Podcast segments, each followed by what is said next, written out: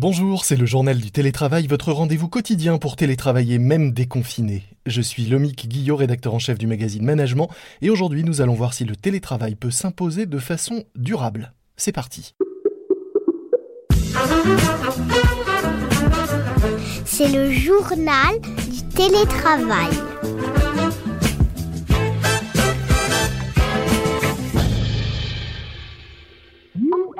Aujourd'hui, dans notre journal du télétravail, j'accueille Émilie Carmagnac, directrice marketing et communication de Fujitsu France. Bonjour Émilie. Bonjour. Fujitsu, c'est une entreprise japonaise spécialisée dans les solutions informatiques pour les entreprises.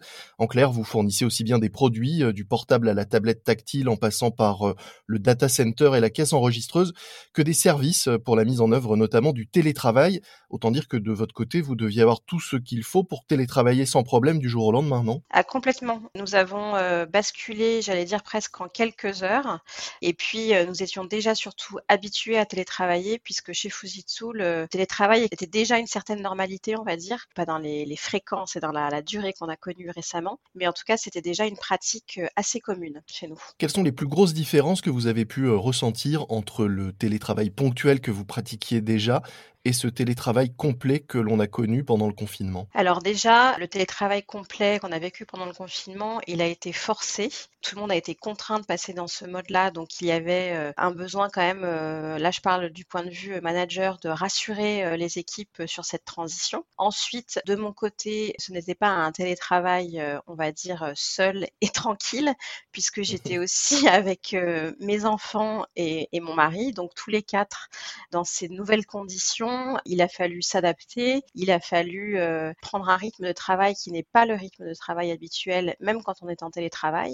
Avant, télétravail rimait plutôt avec une journée plus calme, avec moins de rendez-vous, une journée pour avancer sur des dossiers de fond. Et là, euh, le télétravail, c'était juste euh, travailler comme d'habitude, mais à distance avec ses enfants. Donc ça voulait dire effectivement beaucoup s'adapter et puis faire avec ce qu'on avait autour de soi. Dans les mesures et dans les dispositions que vous aviez prises avant pour le télétravail ponctuel, qu'est-ce que vous avez continue à faire et qui s'est avéré utile pour ce télétravail contraint? Ce qui s'est avéré utile, c'est par exemple le fait que moi, dans mes habitudes de télétravail, souvent pour commencer ma journée, j'ai l'habitude d'aller courir le matin. Donc ça, mine de rien, ça permet de s'aérer et de commencer la journée en ayant fait autre chose avant que juste se lever et se mettre sur son ordinateur. Ensuite, c'est important aussi de faire des vraies coupures, ce que je faisais avant, mais qu'on a, on va dire, institutionnalisé avec ce nouveau rythme, où tout de suite, on a décidé de dire qu'il n'y aurait pas de rendez-vous téléphonique entre midi et demi et 14 heures pour pouvoir mmh justement avoir un break, un vrai break et des temps de, de respiration. Voilà, il y avait ça et aussi le fait qu'on a aussi pris pour habitude de se dire au revoir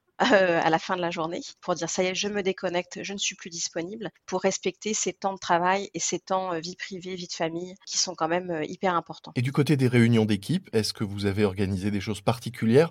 Je crois que vous vous expliquez qu'au début du confinement, dans votre équipe, il y avait beaucoup de, d'entrain pour participer à des points très réguliers, que ça s'est un peu émoussé au fil du temps. Tout à fait. Alors moi, j'ai créé des réunions quotidiennes avec mes équipes, des espèces de, de stand-up en fait très rapides qui avaient pour objectif simple que de se dire en fait bonjour, comment ça va? Comme on l'aurait fait quand on arrive au bureau? Et avec l'idée aussi de, demander à chacun en début de noter son humeur du jour sur une échelle de 1 à 5. C'est quelque chose qui revient assez souvent. Euh, plusieurs intervenants nous ont parlé de cette petite méthode assez simple pour évaluer l'humeur du jour de chacun. Ça, c'est une pratique que moi j'ai depuis assez longtemps avec mes équipes. Et donc, quand on fait nos réunions d'équipe, on a cette habitude avec la main de, signifier si on est de bonne ou de mauvaise humeur.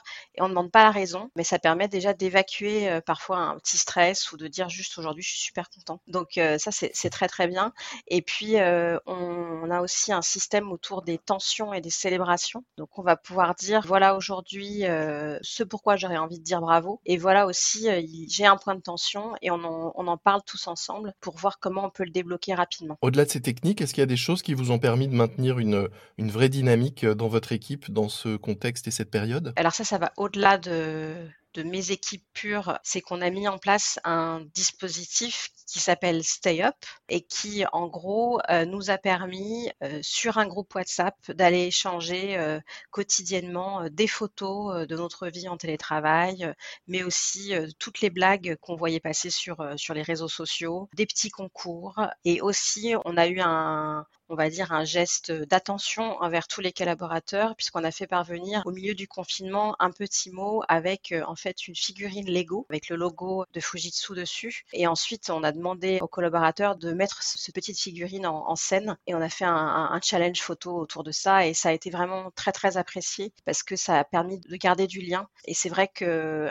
Fujitsu est une société très humaine. Ça peut paraître un peu bête de le dire comme ça, mais ça s'est révélé très vrai dans cette période de confinement où on s'est vraiment serré les coudes. Quel type d'informations euh, venaient de l'entreprise? Est-ce qu'il y a eu plus de transparence, plus de communication, plus de régularité? Quel type de communication vous avez reçu de la direction? Au début du confinement, on avait deux points managers par semaine, avec comme structure déjà un point sur euh, le Covid, l'évolution, savoir s'il y avait des nouveaux cas euh, chez Fujitsu, savoir comment ça évoluait, quelles étaient euh, les mesures pour ceux qui souhaitaient ou devaient se rendre sur, les, sur nos différents sites en France, et aussi faire remonter des besoins des équipes par rapport à des questions qu'ils pouvaient avoir. Enfin voilà, donc beaucoup de transparence, beaucoup de, de réponses aux interrogations. Ensuite, on a ce qui s'appelle, en principe de façon mensuelle, un point business où mmh là, euh, notre directeur général et toute l'équipe de direction fait un petit point de trois minutes sur son activité. Ça, c'est passé à deux fois par mois. Et puis, on avait décidé de faire un kick-off parce que chez mmh Fujitsu, on clôture fin mars. Donc, on s'était dit au mois de mai, on fera une grosse fête, en fait, tous ensemble. Et ça, on l'a basculé dans le virtuel. On a fait ça tout début mai. On a rassemblé euh, les 320 collaborateurs de Fujitsu en France, bah, typiquement sur Zoom et sur, euh, avec Klaxoon aussi, un outil que vous devez peut-être connaître. Et oui, dont on recevra bientôt le, fondateur dans ce, bah, journal.